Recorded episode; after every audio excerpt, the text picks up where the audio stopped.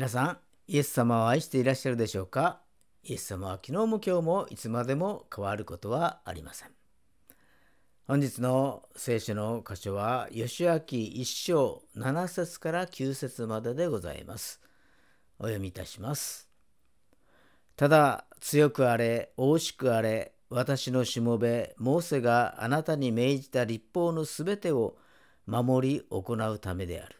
これを離れて右にも左にもそれてはならない。あなたが行くところどこででもあなたが栄えるためである。この見教えの書をあなたの口から離さず、昼も夜もそれを口ずさめ、そのうちに記されていることすべてを守り行うためである。その時あなたは自分がすることで繁栄し、その時あなたは栄えるからである。私はあなたに命じたではないか。強くあれ、惜しくあれ、恐れてはならない。おののいてはならない。あなたが行くところどこででもあなたの神、主があなたと共におられるのだから。アーメン。それではお祈りをいたします。愛する天皇お父様、皆をあがめ感謝いたします。あなたはいつも私たちを力強い御言葉で励ましてくださいますから感謝します。強くあれ、惜しくあれとあなたが語ってくださいますからありがとうございます。モーセの後継者ヨシアが神様を信じて信仰を持って勇気を持ってヨルダン川を渡った時に奇跡が起こったように私たちの信仰がもっと強くなりますように導いてください。日々の暮らしの中でいつも神様を意識することができますようにどうぞ助けてください。今日の礼拝が恵み豊かなものとなりますように主イエス・キリストのお名前によってお祈りをいたします。アーメン。今日は強くあれ、惜しくあれと題してご一緒に恵みを分かち合いましょう。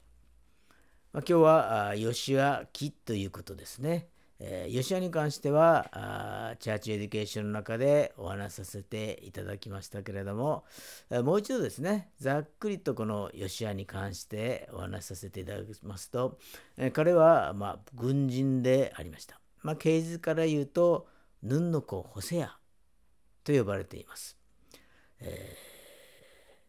エフライム族ということでありますけれども、えエフライムというのはですね、ヨセフの2人の息子、マナセとエフライム、その次男のエフライムのことであります。だから、先祖はヨセフの次男エフライムからということになるのであります。まあ、日本の、まあ、ある人はですね、えー、日本の天皇のルーツはこのエフライムの王家の出身ではないかといういう人もいますけれども、まあ、根拠はですね、えー、薄いですよね。えー、名前はホセアだったのですけれども、モーセがですね、ヨシアというふうに命名をしたのであります。まあ、主は救いという意味で、えー、あります。まあ、いつ生まれたのか分かりません、えー、母親の名前も書かれてありません。まあ、父親の名前はヌンということでありますけれども、あ、どういう家庭で育ったのか生い立ちはどうだったのかあそういうこともですね全くわからないのであります。えー、多分エジプトではですね奴隷生活をしていたということでありますけれどももうその彼がモーセの後継者として、えー、指名されたのであります。えー、大指導者大預言者モーセの後ですからですね、なかなか難しかったのではないかと思います。その務めも大変だったことだと思います。でも、モーセが早い時期から後継者として指名してくださり、まあ、あらゆる場面でですね、えー、使っていたので、まあ、あモーセのその敷いたレールに乗っかったという意味ではですね案外良、えー、かったのかもしれません。まあいろんな戦いの場面でもですね、えー、ヨシアは活躍をしていくのであります。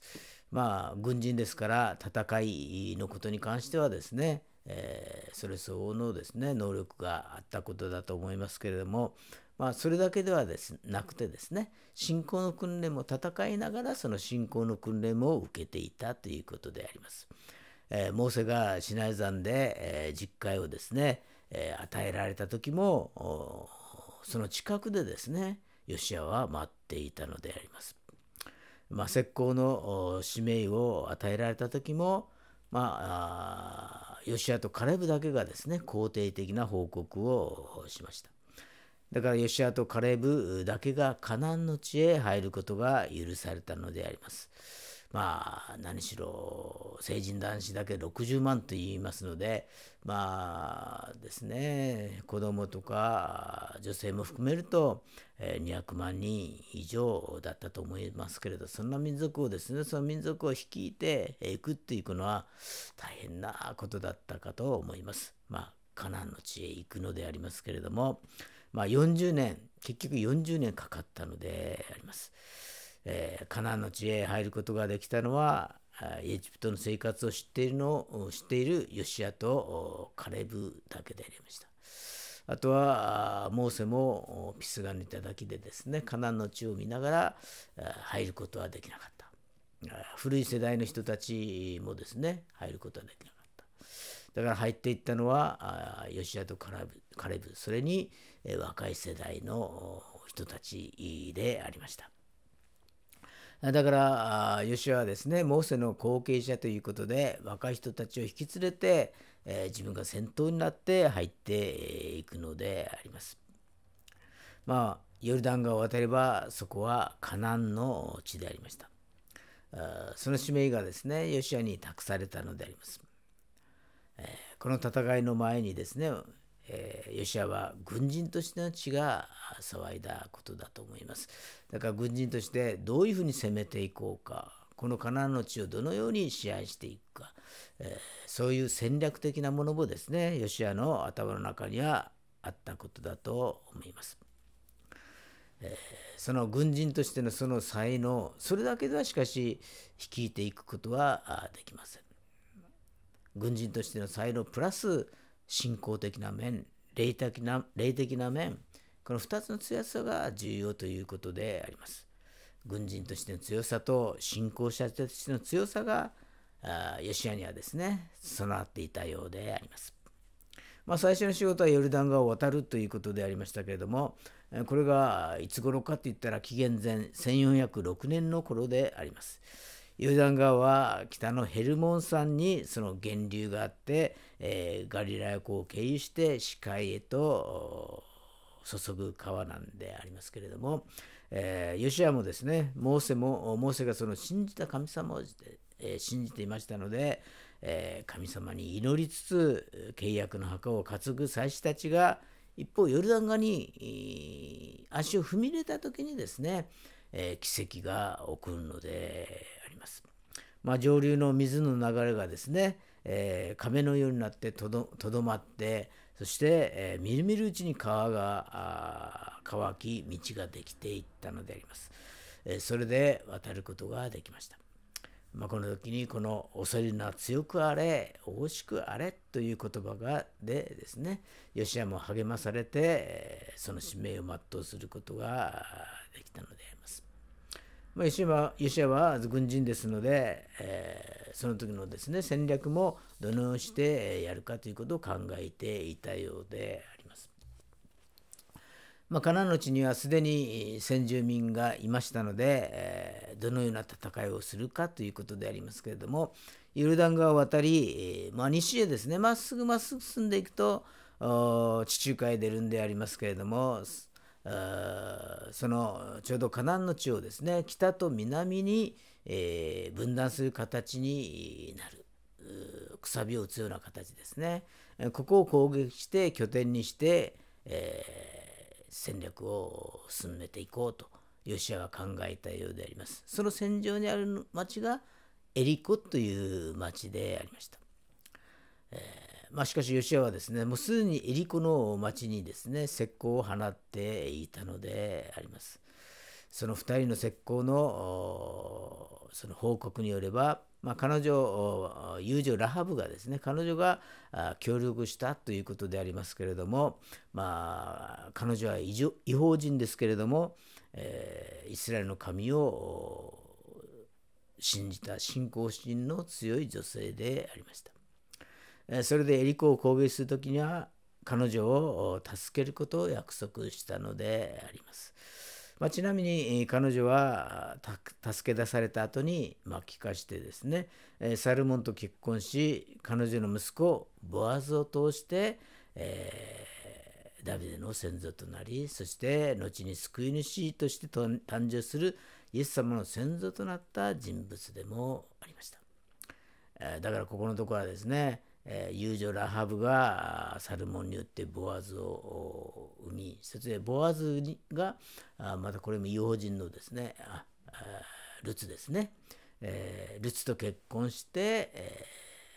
ー、子供が生まれということでその系統でダビデが生まれるという話につながっていくわけでありますけれども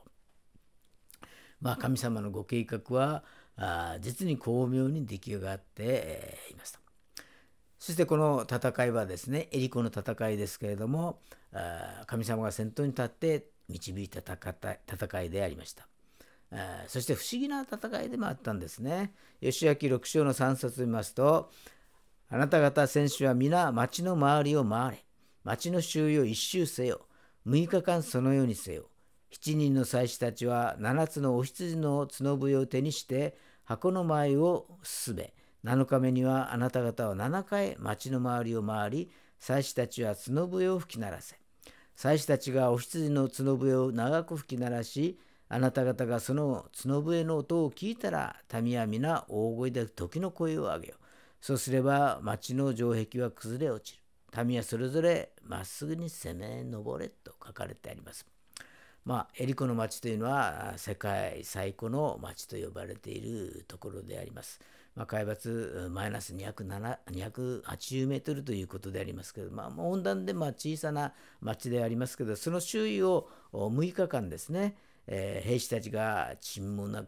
の中、沈黙の中ですね、黙って歩くのであります。7人の祭司たちは角笛を持って契約の箱の前をただただ歩くのであります。そして7日目になると、7回町の周りを歩き、祭司たちが角笛を吹き鳴らすと兵士たちはですね徳の声を上げたのであります。するとエリコの町は陥落したのであります。このように不思議な戦いでですねエリコの道を陥落させ町を陥落させそして、えー、エリコの南のですね南の戦いを制覇してそしてそれが終わったら北の方へと軍を進めて制覇していくのであります。そして十二部族にですねその土地をシェアさせ新しい体制を作りやがて任務を吉アのですね任務を終わろうとしていました。まあ、その時には吉アは大体110歳ぐらいそのくらいのことでありました。エジプトを脱出したのが紀元前1446年。カナンに入ったのが紀元前1406年。えここでヨシアの命もですね、使命を全うして、え突き落としていたのであります。ただ、ヨシア自身はですね、心の残りとして、えー、後継者をですね、育てることができなかったのが心のでは残りではなかったかと思います。まあ、ヨシアの人生はですね、神様へ捧げた献身の人生でありました。だから後を託す人たちにですね、えー、そのことを肝に銘じてほしいと思って、えー、決別説教もしていたのであります。まあ、どう生きるかはそれぞれの勝手ですけど神に従うなら祝福従わないならば災いが待っている。それはヨリシア自身が自分の人生を通してですね体験したことでもありました。ヨシアの最後の言葉は、私と私たちの家族は主に仕えるというものでありました。こうしてヨシアは110歳の人生を全うし、エフライムの産地にあるティムナテ・セラフに葬られたのであります。えー、その時がですね紀元前1370年頃の70年代でですねあ話だと思います。まあざっくりと吉野の人生を見てきましたけれども一番印象的なのはやはりヨルダン川を渡るその奇跡ではなかったかと思います。まあ、その時に神様に与えられたのはこの強くあれ、えー、大しくあれだったのであります。まあ、強くあるためには大しくあるためにはどうすればいいのか。えー、聖書には人間を内なる人と外なる人として表現しています。外なる人とは私たちの目に見える人の体を意味します。内なる人とは私たちの心の中にある霊の部分を指しているのであります。内なる人が成長するということは神様の御言葉はよく噛んで食べて消化し実践することを意味するのであります。赤ちゃんの時はミルクを飲んで大きくなりやがて成長して硬い食物を食べるようになっていきます。私たちは神様の御言葉をよく噛んで消化することが大切であります。神様はカナンの地に対して、えー、ただ強くあれ、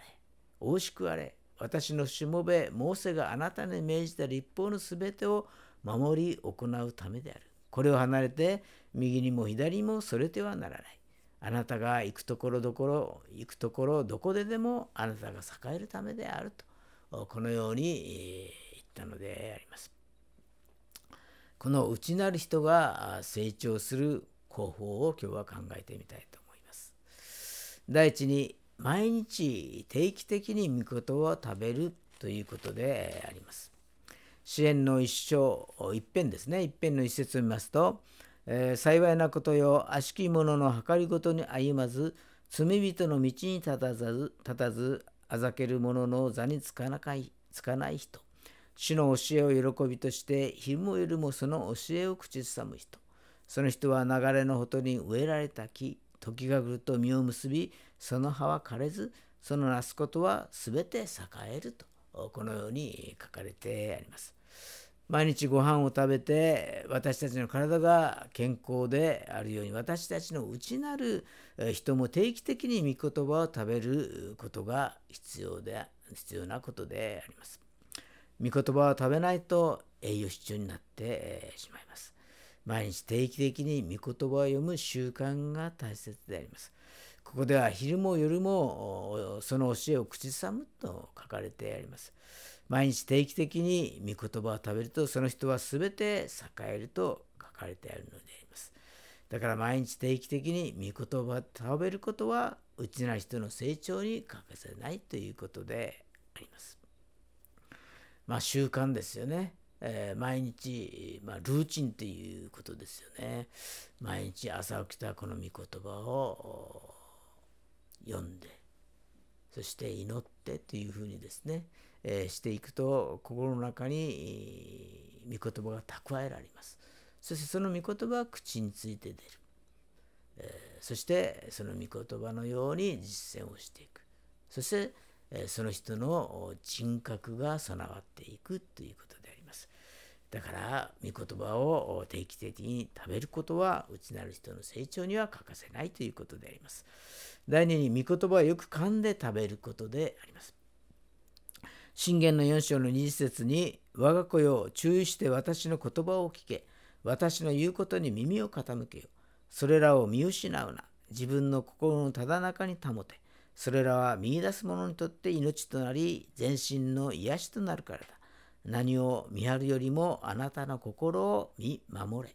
命の泉はこれから湧くとこのように書かれてあります。よく噛まないで、えー、飲み込むような悪い食事習慣は健康を害してしまいます。よく噛む噛むということが大切であります。御言葉をよく噛むということは、昼も夜も御言葉を口ずさむということであります。我が子よ、私の言葉はよく聞け、私の言うことに耳を傾けよ。それをあなたの目から離さず、あなたの心の内に保て。見出す者には、それは命となり、その全身を健やかにする。このように信玄に書かれてありますけれども、聞いた御言葉を目から離さないで想像しその御言葉が自分の中で実現されることをずっと見続けるということであります。そうすれば私たちは命を得全身健やかになるというのであります。御言葉を集中してよく聞くことと聞いた御言葉を口ずさむことそして口ずさんだ言葉を信じ続けるとその通りになるということであります。このことは自分の心を守ることであり命の泉がここから湧いてくるというのであります。第3に運動することであります。第2コリントの4章16節見ますと、ですから私たちは落胆しません。たとえ私たちの外なる人は衰えても内なる人は日々新たにされていますと書かれてあります。まあ、ご飯を食べて運動しないと慢性肥満症や慢性疲労や、まあ、倦怠感が生じてきます。私たちの御言の生活も同じであります。御言葉を聞くだけで行うことができないと信仰的に病気にかかってしまうのであります。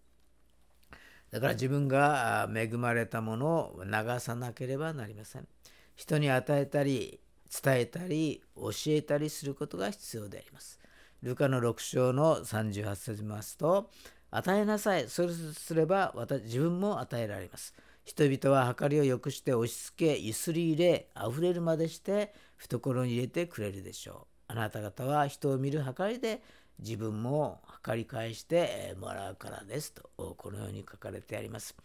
私たちが聞いて恵まれた御言葉をすぐ人に伝ええー、教えると祝福が30倍60倍100倍となるというのであります。神様にも賛美と感謝を捧げることであります。神様に感謝を捧げる時癒され勝利の生活をすることができるのであります。